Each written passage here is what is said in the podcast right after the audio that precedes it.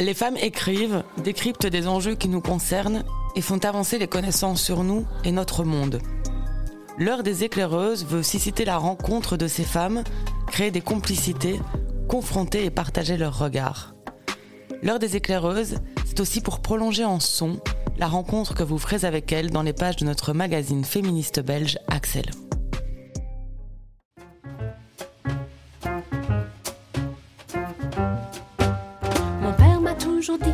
Les femmes à la cuisine, voilà pourquoi je suis mot à mot son exemple.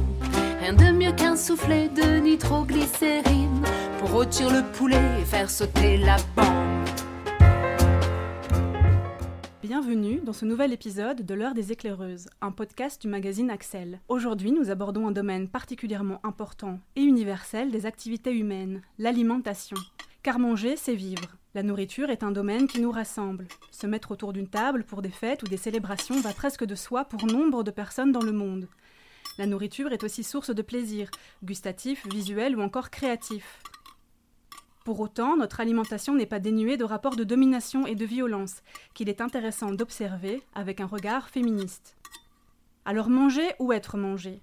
Pour ne faire qu'une bouchée de cette vaste question, nous accueillons deux invités. Anne Boulor, bonjour. Bonjour. Vous gravitez dans le milieu de la nourriture depuis un certain temps. Aujourd'hui, vous êtes manager dans l'ORECA et féministe. Absolument. Bonjour Judith Dereau. Bonjour. Quant à vous, vous êtes médecin psychiatre spécialisé dans les troubles du comportement alimentaire. Et même pédopsychiatre. Pédopsychiatre, c'est noté, merci.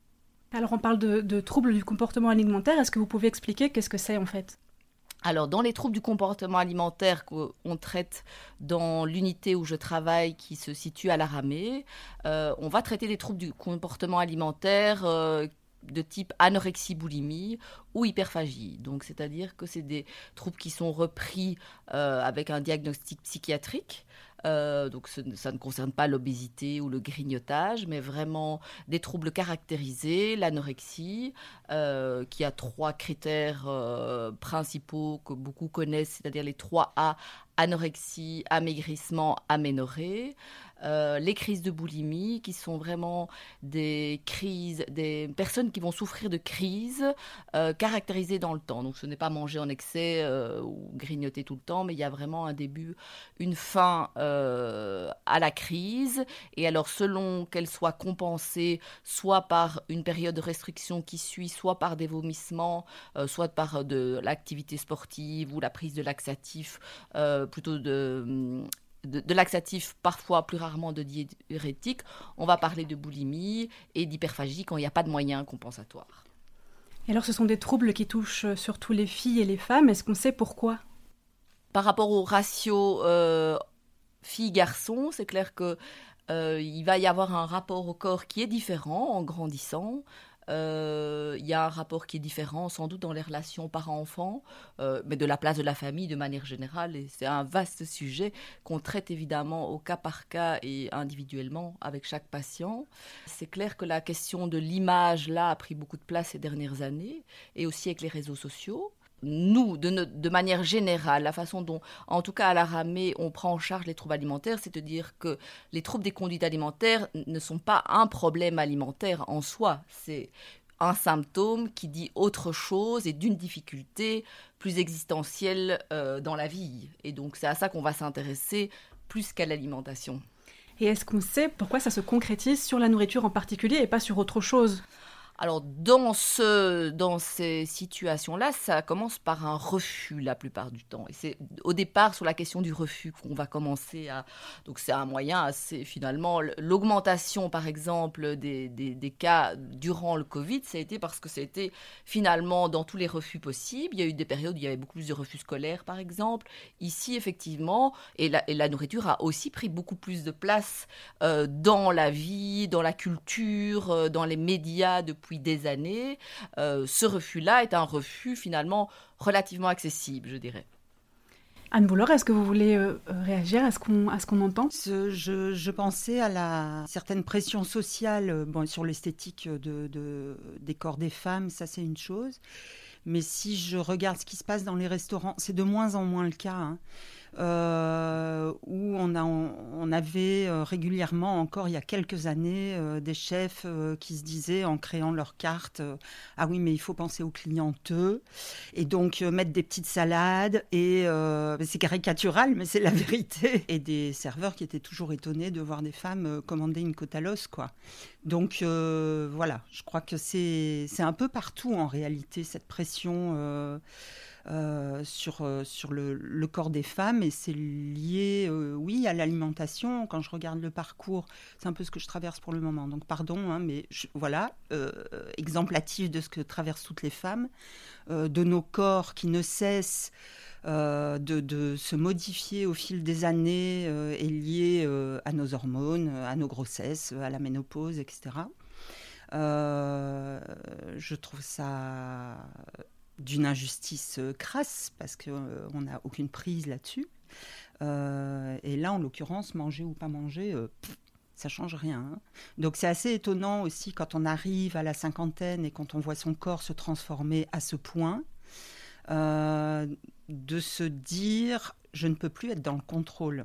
Même si je fais un régime, même si j'arrête de grignoter le soir devant la télé, même si, même si, même si, je ne perds pas ces kilos. Et donc ça renverse euh, vraiment, je trouve, la, relation avec son poids, notamment, euh, quand on arrive à, cette, à cet âge-là.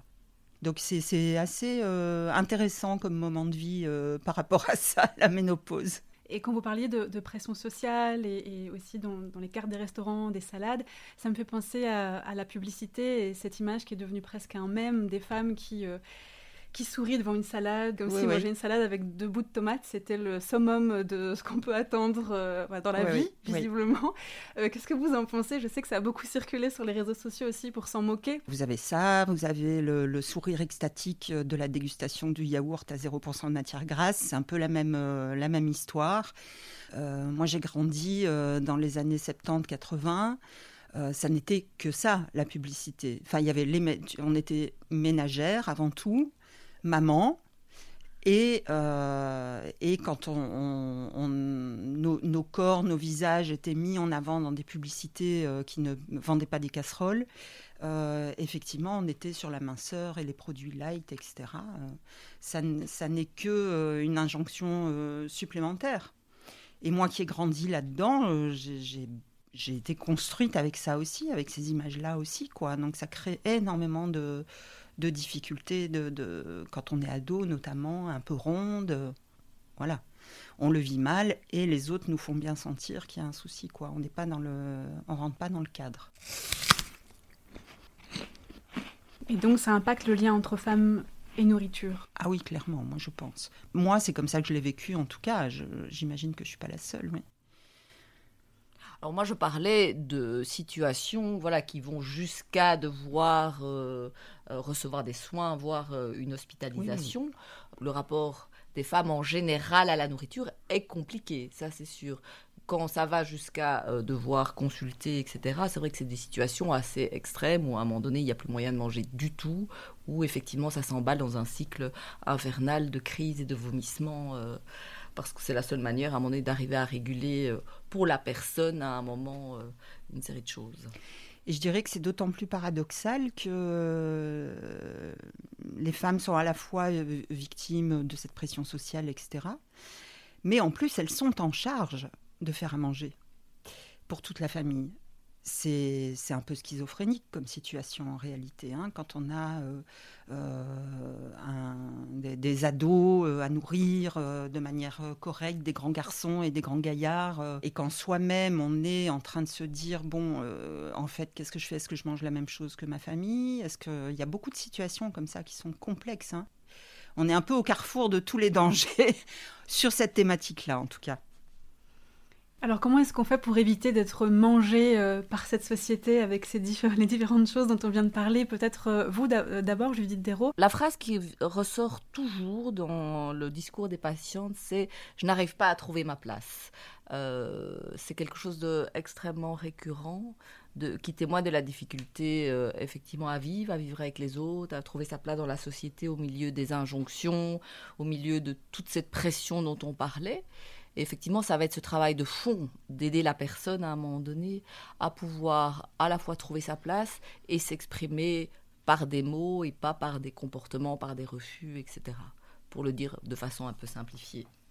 Est-ce que vous avez vécu des victoires dont vous voulez parler, des choses euh, qui, euh, qui vous restent, euh, sans dévoiler évidemment des situations personnelles de certaines patientes, mais voilà, des choses positives à partager là-dessus? Ah, c'est sûr qu'il y a, quand même des victoires thérapeutiques, mais il faut savoir que ça prend un certain temps. Hein. Donc, c'est clair que moi, j'ai appris vraiment à apprécier ce travail dans la durée. Euh, quand les choses sont relativement euh, bien installées, euh, ça prend plusieurs années parfois de travail parce qu'il ne s'agit évidemment pas juste d'arriver à reprendre du poids pour parler des situations d'anorexie. il y a aussi après le risque de basculement vers des crises de boulimie et puis cet accompagnement de fond, donc d'arriver effectivement à, à pouvoir se passer à un moment donné aussi du symptôme, parce qu'il y a cette difficulté-là à un moment, c'est qu'il y a cette habitude qui est là de fonctionner d'une certaine manière. Euh, tout ça prend des années. Là, j'ai arrêté un suivi euh, en décembre d'une patiente que je suivais depuis 19 ans. Voilà. Euh, ça, c'est une situation un peu exceptionnelle, mais j'avais commencé quand j'étais assistante. Voilà, et elle est passée par tellement de choses différentes. Et à moment, oh, puis on a espacé, hein, ça fait quand même quelques années qu'elle revenait, voilà, de façon espacée. Mais au bout de toutes ces années, euh, j'ai pu clôturer ce suivi. Euh, voilà, ce qui était à un moment donné, je m'étais dit bon voilà, peut-être que je la suivrai euh, toute sa vie. et puis voilà. Alors il y a des femmes qui déclenchent, qui vont déclencher une anorexie tardivement, hein, qui avaient déjà eu par exemple une fragilité euh, à l'adolescence et puis qui, dans une seconde partie de vie, au moment d'une séparation, au moment d'un décès, euh, à un moment donné, vont euh, être très fragilisés et vont développer. Ça peut être aussi une façon de se protéger à un moment donné de choses compliquées par rapport dans certaines relations, dans certaines situations. Et effectivement, il y a des moments où on peut se dire aussi que jusqu'à une certaine mesure, euh, ça va protéger certaines personnes de difficultés autres, en fait. Euh, et donc, on, peut aussi accompagner sans vouloir absolument que la personne ne guérisse. Anne Boulor, comment est-ce que le féminisme nourrit votre, votre travail et votre relation à la nourriture? Alors, le féminisme, moi j'ai été, j'ai un parcours féministe euh, un peu, enfin, je ne sais pas s'il est atypique. Il est, c'est mon parcours. Il m'est personnel. Euh, donc j'ai commencé par être formée, informée par des associations euh, et je recommande d'ailleurs à toutes les personnes qui souhaitent s'engager euh, dans le féminisme de le faire. Ça évite de dire des grosses boulettes parfois. c'est important. Il y a toute une culture et une histoire du féminisme qu'on doit connaître quand on, quand on veut prendre la parole sur ces thématiques-là. Euh, et donc, euh, j'ai fait euh, les manifs, les réunions le soir, enfin voilà. Et puis, j'ai eu une période professionnelle dans la presse extrêmement chargée qui ne m'a plus permis de, participer à ça. Et j'ai décidé du coup de pratiquer un féminisme pragmatique. J'ai été aussi dans des positions dans la presse où je ne pouvais pas m'exposer en, réalité publiquement comme féministe, tout le monde le, savait, je le cachais pas et j'en suis fière, mais voilà. Et du coup, j'ai euh, décidé de prendre grand soin à la réalisation de mon travail à travers, en chaussant ces lunettes-là, et par exemple, quand j'ai coordonné des magazines, euh, ben, tous les mois, je comptais le nombre d'experts, le nombre d'expertes euh, interviewés, euh, les couvertures, voilà, autant d'hommes, attention, il nous manque X femmes pour être sûr d'avoir un équilibre à la fin de l'année. Et donc, ça a bien, bien énervé parfois mes équipes, mais voilà, c'était comme ça. Euh, et tout des petites choses euh, comme ça. Et alors, depuis que je travaille pour l'ORECA, ben, je continue. Donc là, on a des équipes qui sont à parité euh, dans la plupart des adresses. Dans les, dans les, les, adresses que je, que je gère, il y en a une qui est pour moi emblématique de l'équipe de rêve.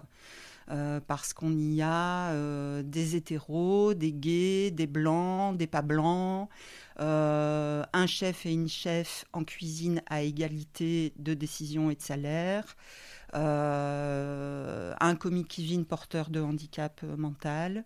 voilà, et ça pour moi c'est l'équipe quoi. Mais tout comme dans la presse et de manière générale, euh, si on pense par exemple au quota, euh, ce genre de choses, s'il n'y a pas quelqu'un derrière qui met une intention claire à faire les choses en ce sens et qu'on laisse faire les choses naturellement, ça ne change pas, puisqu'on est tous dans un, un habitus de patriarcat et tous et toutes. Hein. Euh, et à répéter des, schémas et que c'est beaucoup plus confortable. je pense aux journalistes, par exemple, qui n'interviewent que des experts. C'est de moins en moins le cas, mais euh, hélas, ça arrive encore. Euh, ben, c'est parce qu'en fait, ils sortent leur carnet d'adresses et que tous les contacts qu'ils ont, ce sont des hommes. Et que ça leur prendrait peut-être 20 minutes de plus à trouver une femme euh, qui a absolument les compétences d'intervenir au même niveau qu'un homme. Donc voilà, ça demande un peu de travail et d'effort et de volonté, ça demande d'expliquer aux équipes. Euh, et puis, ben, quelques mois, quelques années après, ce sont les équipes elles-mêmes, ça m'est arrivé il n'y a pas longtemps, qui viennent exprimer qui n'avaient pas compris au début et que maintenant, oui, euh, et, qui, ne quitteraient pas cette équipe, euh, qui ne quitteraient cette équipe pour rien au monde. Donc, ça, c'est vraiment très, très chouette à vivre. Donc, c'est pas une victoire parce que c'est un, processus partagé, mais ça fait plaisir. Après, je trouve que sur la prise de parole, il y a le fait d'aller chercher des expertes, mais il y a aussi les femmes qui ont souvent plus difficile à prendre la parole et à se sentir légitimes, en tout cas pour une partie, à se sentir légitime à prendre la parole. Euh, oui, parce que le syndrome de l'imposteur, euh, je pense qu'il est quand même beaucoup, beaucoup plus présent chez les femmes que chez les hommes, mais ça, c'est mm. culturel et, éducationnel. Alors, c'est vrai que euh, un journaliste qu'on interpelle en lui disant Mais enfin, vous n'invitez jamais d'expertes femmes, et ils répondent alors, soit elles n'ont pas voulu venir parce qu'elles ne veulent, veulent pas s'exprimer en public, c'est parce qu'on ne leur a pas donné les outils, la confiance, la légitimité à le faire. Euh, et puis s'exprimer en, public, une fois qu'on l'a fait, on l'a fait en fait. Euh, et puis on peut recommencer. Je crois qu'on se mm. fait beaucoup, beaucoup de, on se met beaucoup de pression euh, là-dessus. Soit elles sont pas libres parce qu'il fallait qu'elles s'occupent de leurs enfants. Alors ça, c'est le grand classique. Donc ces enfants, toutes ces expertes élèvent leurs enfants seuls. Ces enfants n'ont pas de père. Toutes. Donc c'est quand même incroyable. Il y a aussi des euh, par exemple, il y a beaucoup de compétitions dans, le, dans la gastronomie, et notamment le Bocuse d'Or et le Bocuse d'Or Belgique. Ça fait je ne sais pas combien de temps que ça existe, 50 ans, j'en sais rien. Il n'y a jamais de femmes. Et donc chaque année, on les interpelle. Chaque année, ils nous répondent. On a appelé toutes les femmes chefs, elles n'étaient pas libres. Chaque année, je rappelle les femmes chefs qui me disent mais personne ne m'a téléphoné. Chaque année, je réponds au Bocuse d'Or. Ben non, en fait, vous ne les avez pas appelées. Une telle, une telle, une telle. Et l'année d'après, rebelote, il se passe rien. Donc il y a quand même euh, des, structures qui sont bien bien assises euh, sur leurs convictions. Euh, voilà, c'est comme ça. C'est intéressant avec le même type d'argument qui est développé, qu'on parle des médias. Ah oui, mais c'est grand classique, hein, grand classique. Hein, ouais. N'a pas voulu, n'a pas le temps, doit s'occuper de ses enfants, horaires qui ne conviennent pas, doit, se, doit tenir son ménage les mêmes arguments. Il n'y a pas de, de, conséquences au fait d'invisibiliser les femmes comme ça? Ce qui est compliqué, c'est qu'on a vraiment quand même toujours ce sentiment que, en tout cas dans la gastronomie, donc il y a un certain niveau euh, euh d'enjeu, on va dire, et notamment d'enjeu de visibilité et de médiatisation. Euh, c'est assez fermé quand même. Hein. Donc, on est en train de se dire que, hélas, on va sans doute pas avoir d'autres choix. Plutôt que d'imaginer qu'un jour Michelin, Bocuse, Goemio, Goemio ils sont moins comme ça, mais Michelin c'est spectaculaire. Michelin Belgium cette année rebelote, mais bon. Euh, plutôt que d'imaginer qu'on va faire bouger ces géants là, mais c'est mettre en place des réseaux parallèles, mais c'est c'est compliqué. La cuisine d'une grande chef est au même niveau que la cuisine d'un grand chef. Et tout comme il n'y a pas d'instinct maternel, je fais une parenthèse, il n'y a pas de cuisine féminine. Voilà, je ferme ma parenthèse. Ah, on, peut, on peut poursuivre la parenthèse si vous, voulez parler de cuisine féminine, parce que c'est des choses qu'on entend. On peut briser quelques stéréotypes dans, ce podcast. Oui, si vous voulez la cuisine légère, colorée, raffinée, avec des petites fleurs. Euh, bah, écoutez, vous allez chez n'importe quel chef homme étoilé, il a aussi une cuisine extrêmement raffinée, élégante, avec des petites fleurs. Mais pourtant, c'est un homme. Alors, qu'est-ce qui se passe? À part euh, un gros poncif, euh, voilà. Ceci dit, je n'ai jamais entendu euh, personne me relater des cas de violence dans les cuisines tenues par des femmes. Ça, c'est vrai. Je ne dis pas que ça n'existe pas. Mais comme je farfouille quand même beaucoup sur cette thématique-là, j'ai jamais entendu parler de ça. Est-ce qu'il y a euh, d'autres manières dont le patriarcat ou le sexisme se retrouvent dans, dans l'ORECA Pour moi, l'autonomie des femmes et l'indépendance des femmes passent par leur autonomie financière. On constate, et ça s'est aggravé euh, post-Covid, que les prêts bancaires attribués aux femmes sont déjà... Euh, un banquier aura déjà beaucoup plus de mal à accorder un prêt à une indépendante qui veut lancer sa société, par exemple, tout secteur confondu, mais dans l'ORECA, c'est la catastrophe parce que c'est un secteur qui a été très fragilisé par le Covid, qui a été, comme la culture, euh, visé en premier lieu, qui a dû fermer ses portes des mois, des mois. Et donc euh, ça, c'est une pénalisation euh, vraiment euh, concrète, directe. Les femmes le payent cash, quoi. Les femmes qui veulent monter leur affaire, c'est compliqué, quoi. Encore plus que d'habitude.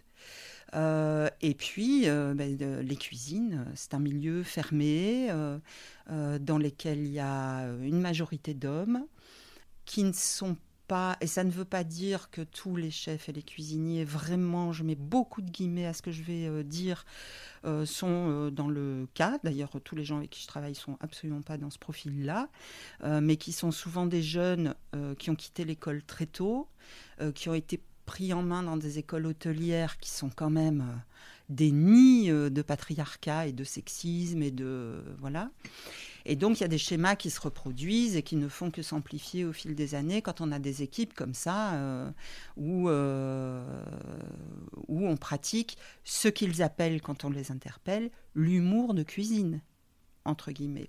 Ah, c'est un, petit nom spécifique. Oui, c'est un petit, mais tu comprends pas, c'est l'humour de cuisinier. D'accord. Ah mais en fait, euh, mettre la main aux fesses d'une fille, c'est pas parce qu'elle est en cuisine que c'est drôle que ça se transforme en humour, quoi. Donc oui, il y a euh, énormément de violences sexistes et sexuelles en cuisine.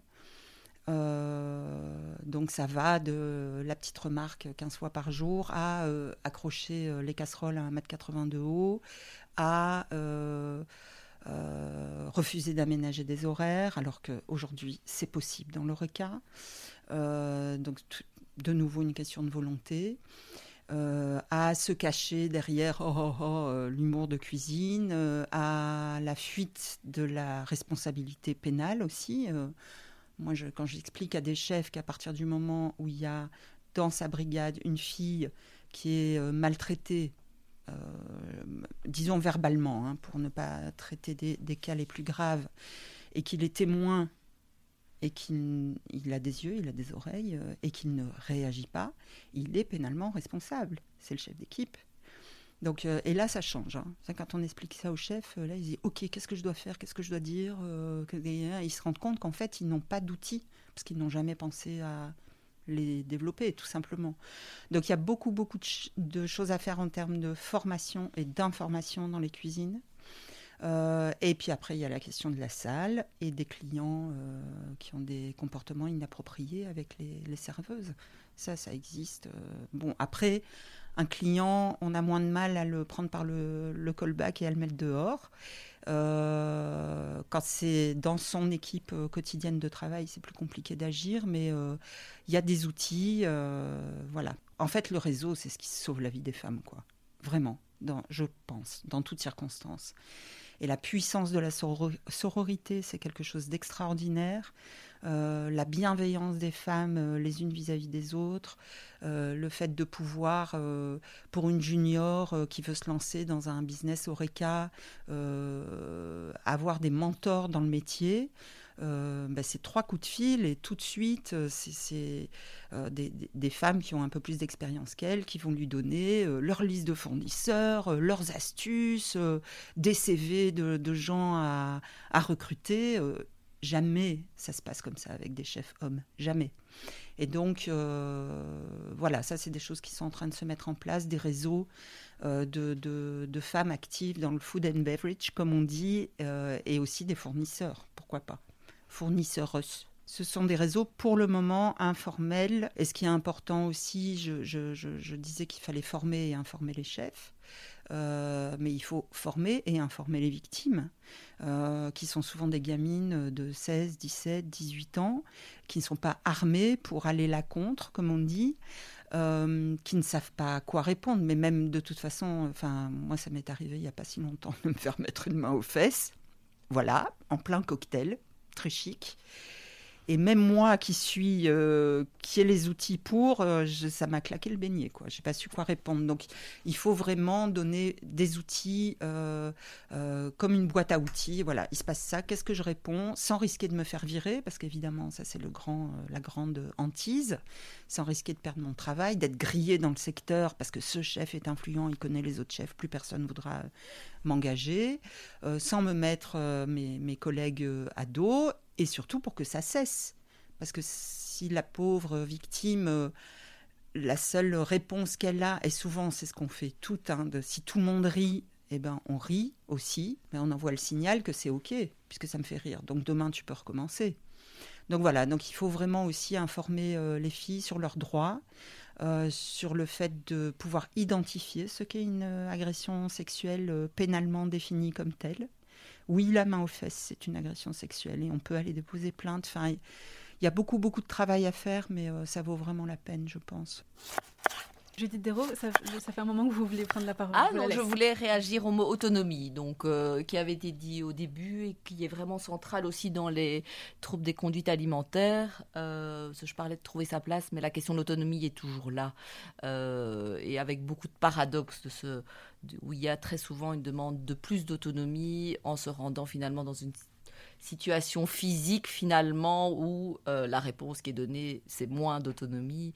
Donc tout ça doit se travailler aussi. Euh, donc la question de l'autonomie est forcément avec l'alimentation, bah, les effets sont très rapides, manger, ne pas manger. Euh, toutes les questions d'autonomie sont là aussi, se posent rapidement.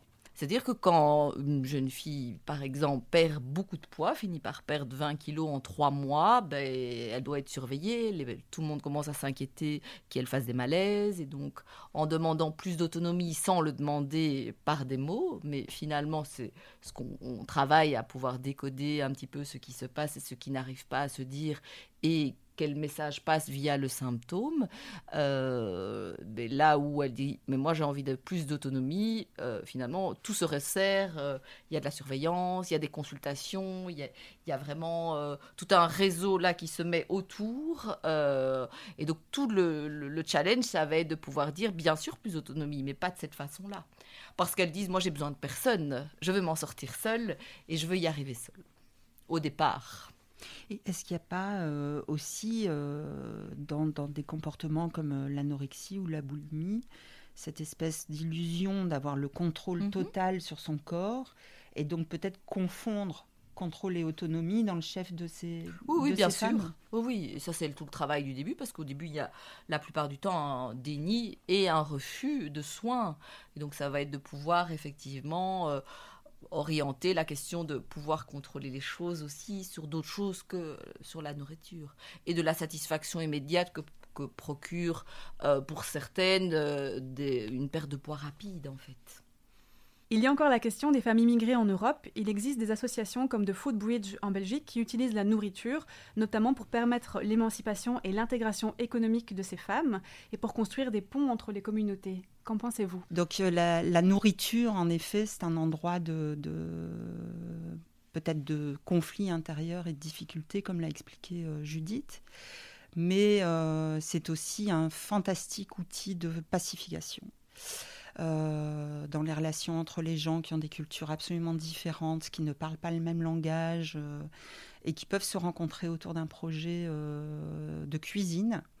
Alors effectivement, il y a Foodbridge en Belgique. Moi, je connais un petit peu mieux d'autres projets parce que je les ai visités. J'ai même cuisiné avec ces femmes, notamment à Malmö en Suède. Malmö, c'est une ville où il y a un taux d'immigration record en Europe.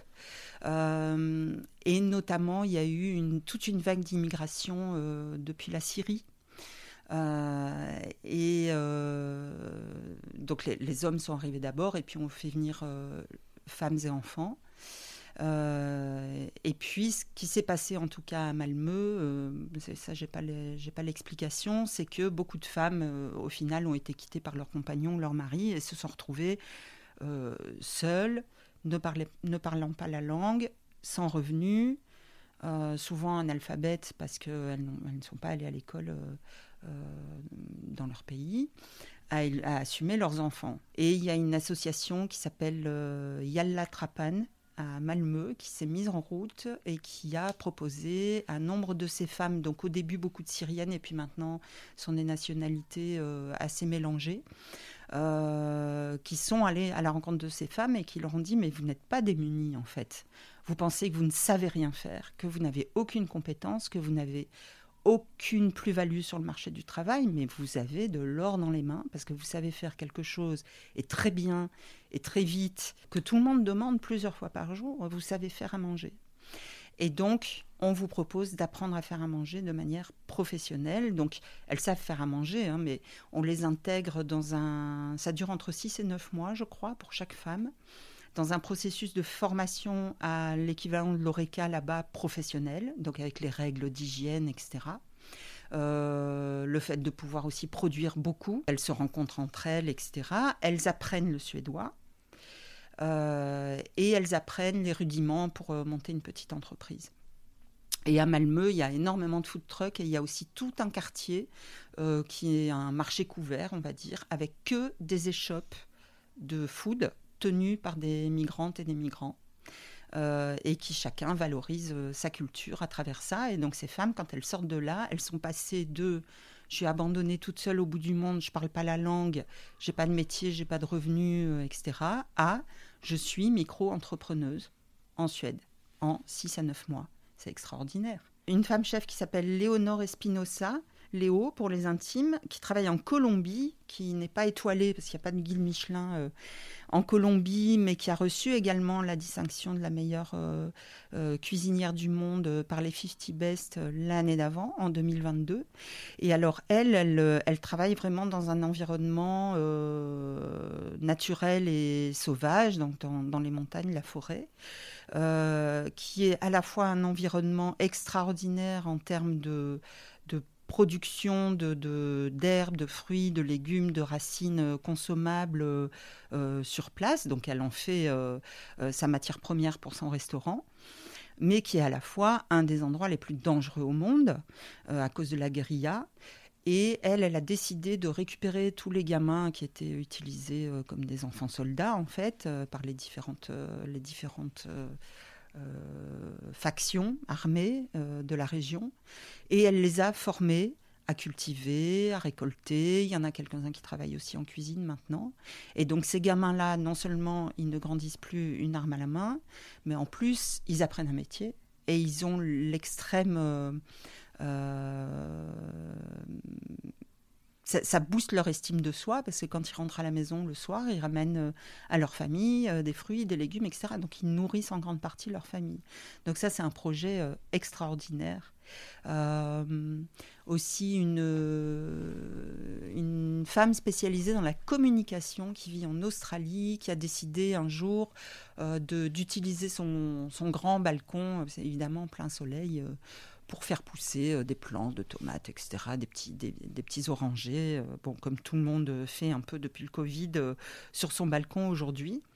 Et de fil en aiguille, elle a décidé de, de proposer de, de, créer des potagers partagés dans des immeubles de, de, cités vraiment très très chaudes où il y avait des guerres de gangs et, et, des, et des conflits entre communautés, typiquement. Et là, ça a été extraordinaire. Ça a complètement pacifié euh, les relations de ces familles qui se sont retrouvées à récolter des tomates ensemble, alors que la veille, euh, elles se faisaient la guerre. Donc euh, la cuisine, l'alimentation, même sans parler de, cuisine, moi j'aime souvent dire que c'est un peu comme la musique. c'est une langue universelle. On n'a pas besoin de parler le même langage verbal euh, pour se comprendre et faire des choses fantastiques ensemble. Euh, voilà, avec l'immense satisfaction, en plus de nourrir les gens. Donc c'est formidable comme mission.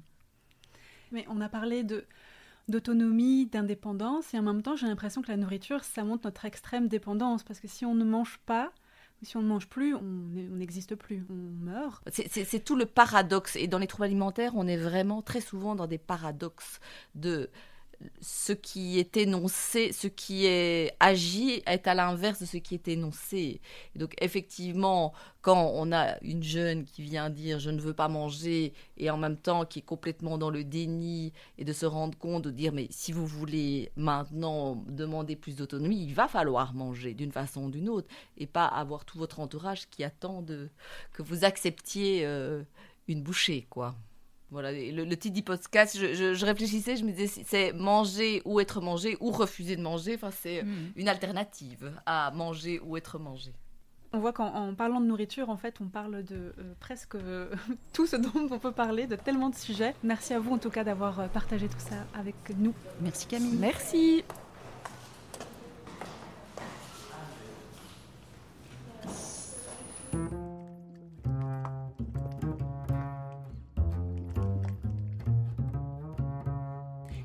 De mercure, 20 grammes de chlorate, laissez cuire le tout jusqu'à ébullition. Saupoudrez de bromure, si la pâte se gâte, ajoutez trois pincées d'azoture de plomb.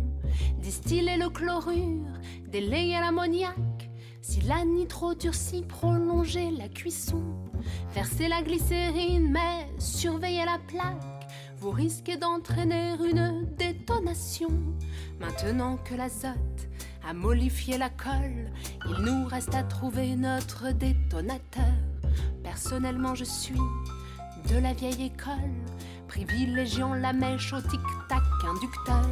Feuilleter l'aluminium, obturer l'entrée d'air, puis laisser reposer la charmante mixture. Vous obtiendrez ainsi miracle culinaire une bombe artisanale de la meilleure facture.